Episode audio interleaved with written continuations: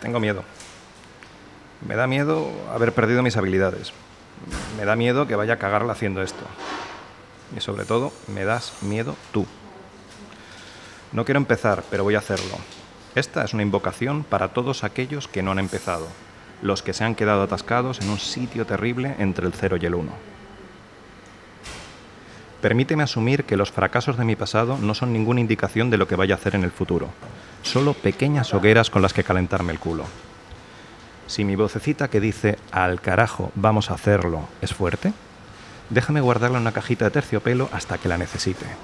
Si la vocecita es débil, déjame alimentarla bien y no la dejes atiborrarse de ego y arrogancia. No me dejes engancharme a Facebook como si fuera una pipa de crack. Mantén el navegador cerrado. Si me pillo escondido debajo de un muy, muy gordo, muy tarde, muy viejo, déjame sacudírmelo de encima como un burro se sacudiría algo que no le gusta. Y cuando tenga esa sensación en el estómago, ya sabes, esa sensación cuando recibes de golpe una bola de energía que sale disparada a tus piernas y a tus brazos y te dice que te levantes y vayas a la nevera y te hagas un sándwich de queso, es mi monstruo del queso el que habla.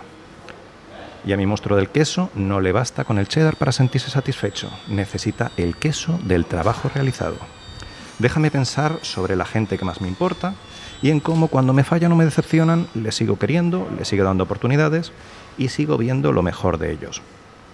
Déjame extender esa generosidad hacia mí mismo. Déjame encontrar y usar metáforas para ayudarme a entender el mundo que me rodea. Y dame la fuerza para deshacerme de ellas cuando sea evidente que no funcionan. Déjame darle las gracias a las partes de mí que no entiendo o que están fuera de mi control racional, como mi creatividad o mi valor. Y déjame recordar que mi valor es un perro salvaje. No viene cuando lo llamo, tengo que perseguirlo y agarrarlo con todas mis fuerzas.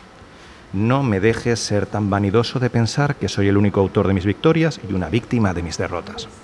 Déjame recordar que el significado inadvertido que la gente proyecta sobre lo que hago no es ni mi culpa ni algo que yo pueda atribuirme. El perfeccionismo parece elegante con sus zapatos brillantes, pero es un poco capullo y nadie le invita a sus, barbacoas. Déjame recordar que el impacto de la crítica muchas veces no es lo que pretendía el crítico, pero cuando las intenciones son malas, para eso se inventó el botón de bloquear. Y cuando me esté comiendo mis críticas, déjame ser capaz de distinguir los buenos consejos de las malas hierbas. Hay poca gente a la que no se la pueda desarmar con una sonrisa auténtica, un gran impacto en unos pocos puede ser más valioso que un pequeño impacto. Déjame que no piense en mi trabajo como una piedra en la que apoyarme hacia algo más. Y si lo es, déjame que la forma de la piedra me fascine.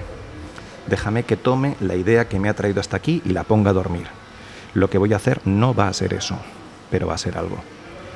No hace falta que siga afilando mis lápices. Mis lápices ya están bastante afilados hasta los más gastados pueden dejar una marca. Y a pesar de todos mis defectos, hay que empezar esta mierda. Y déjame disfrutarlo. La vida es algo más que una secuencia de cosas esperando a ser hechas.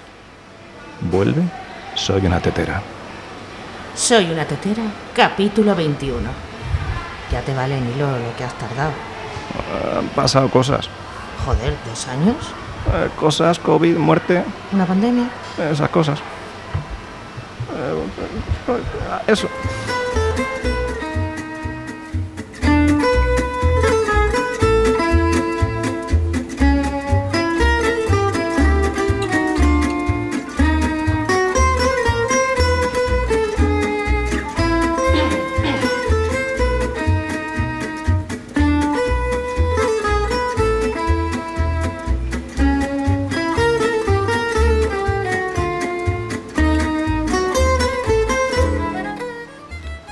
Bienvenidos a Soy una tetera, por fin.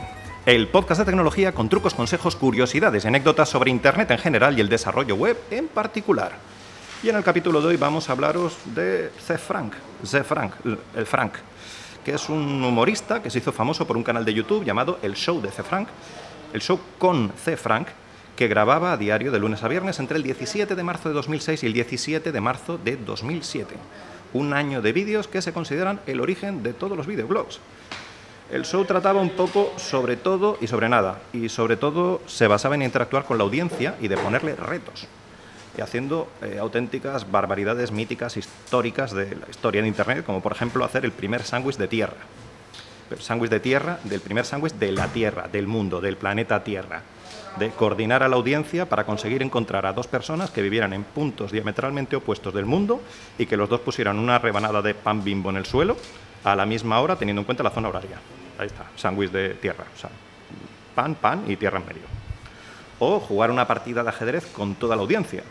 Pero con toda la audiencia, decir, él decía el primer movimiento y ahora toda la audiencia tenía que ponerse de acuerdo en cuál era la siguiente jugada que iban a hacer.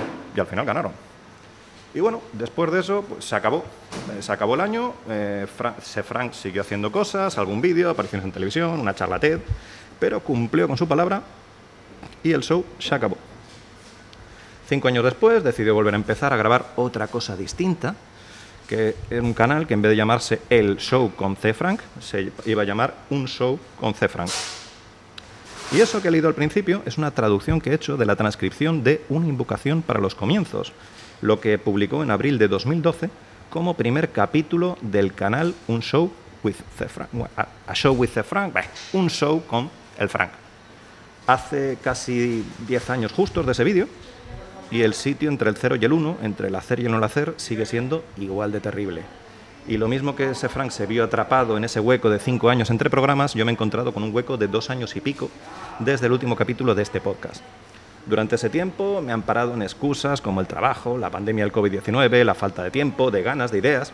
Eh, ninguna idea era lo suficientemente buena, hacía falta mejor equipo, he comprado varios micrófonos, interfaz de audio profesional, he seguido haciendo pruebas y aún así no arrancaba. Pero la realidad es que hasta mis lápices más gastados pueden dejar una marca. Así que aquí estoy, grabando en un bar. Bueno, en el bar, en el patio de San Eloy. En un bar mítico de Sevilla por el que todo el mundo ha pasado y que está celebrando su 50 aniversario. Y estoy grabando esto con un micrófono prestado, con otra persona a los controles, con ruido, leyendo un guion, con gente mirándome y no se ha acabado el mundo. A lo mejor no ha quedado exactamente como yo quería y a lo mejor es una basura de capítulo, pero está hecho y ya ha dado el primer paso de mierda, el chungo, el feo, el que da miedo y el que solo queda seguir andando. Nadie daba un duro por mí, y menos yo mismo, pero bueno, he conseguido volver a empezar. Así que, si ya sabes, si tú también estás atrapado en entre el 0 y el 1, mueve el culo de una vez, da ese primer paso de mierda y empieza a disfrutar del camino. ¿Ya? Ya, ¿qué más quieres? ¿Y para eso hemos tardado tanto? Bueno, por algo hay que empezar, ¿no? Venga, pues venga, corta y me invita a un montadito de pringa y una cervecita. O sea, encima pretendes que te invite a cosas. Hombre, no, espérate, para eso estamos en el patio. Bueno, pues venga, una de brava.